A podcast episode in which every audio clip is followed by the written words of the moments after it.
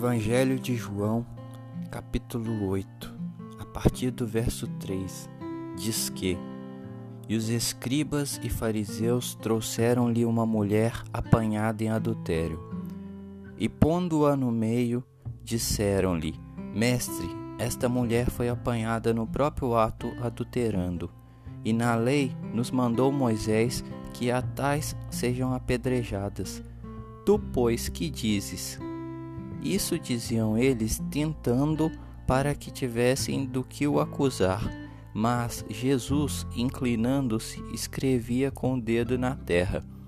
E como insistiam, perguntando-lhe, endireitou-se e disse-lhes: Aquele que dentre vós está sem pecado, seja o primeiro que atire pedra contra ela.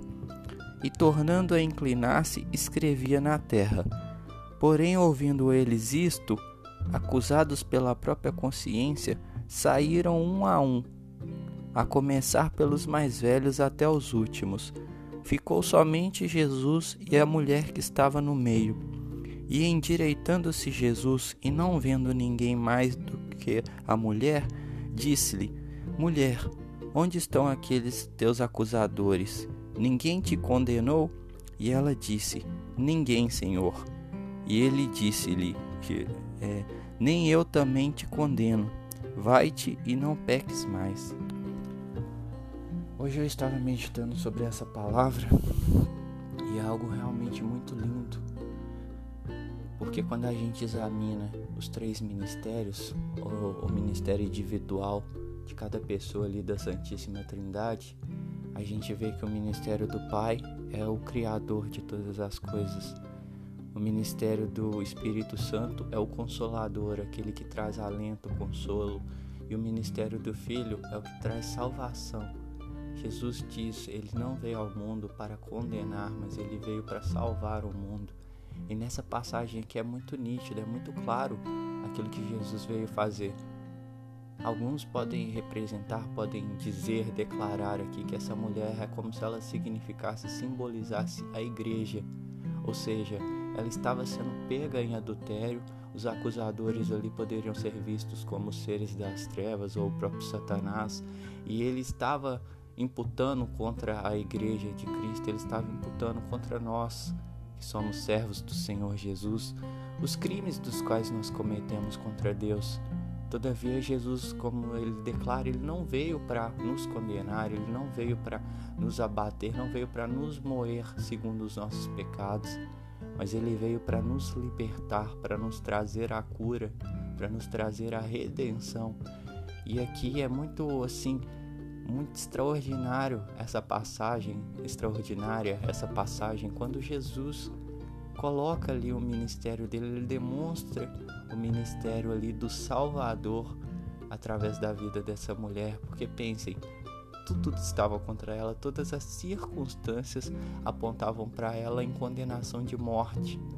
Todavia, Jesus veio e mostrou ali que aquela mulher, segundo os olhos dele, estava salva, aquela mulher, segundo os olhos dele, havia uma determinação ali no nome de Jesus para que ela não fosse condenada à morte. E é isso que Jesus traz para a vida de cada um de nós: vida, mesmo que nós sejamos dignos da morte, mesmo que nós não a mereçamos, Ele traz a vida a nós. Ele quebra todo jugo, Ele quebra toda opressão, Ele quebra toda condenação contra nós e nos trouxe a liberdade, nos trouxe uma nova vida, nos trouxe a salvação que somente dele era passível de ser trazida às nossas vidas. E quando no final ali ele indaga aquela mulher, ou seja, peraí, os que estavam te condenando, eles não estão mais presentes, não é? Pois bem, eu também não vim para te condenar, eu também não vim para destruir a sua vida, eu vim para salvá-la. Mas eu te dou uma ordem: vá e não torne do caminho do qual você veio, ou seja, vá e não peques mais, vá e não volte para aquela vida antiga que você tinha, porque agora você está debaixo de um novo julgo, agora você está debaixo de um novo padrão de vida. Então você não vai voltar para aquela vida antiga sua, mas eu estou criando uma nova vida em você a partir de agora. Então vá e tome, assuma essa nova vida. É muito lindo que o Espírito Santo me revelou através dessa passagem. Jesus é maravilhoso, nós não temos dúvida disso. O ministério do Pai como Criador também é muito lindo. O ministério do Consolador, que é quem nos traz sabedoria, é quem nos traz o amor de Deus, também é extraordinário. Mas, como a própria palavra diz, não há como conhecer o Pai se não for através do Filho. E hoje quem nos apresenta o Filho é a pessoa do Espírito Santo, então nós temos que andar alinhados com esses três ministérios que na realidade representam o Deus, o Deus onipotente, o Deus onisciente, que é um Deus trino, que é o Deus na pessoa do Pai, na pessoa do Filho e na pessoa do Espírito Santo. Que Deus abençoe a vida de cada um dos irmãos que estiverem ouvindo esse áudio e os prosperem e deem sabedoria em nome de Jesus. Um abraço a todos.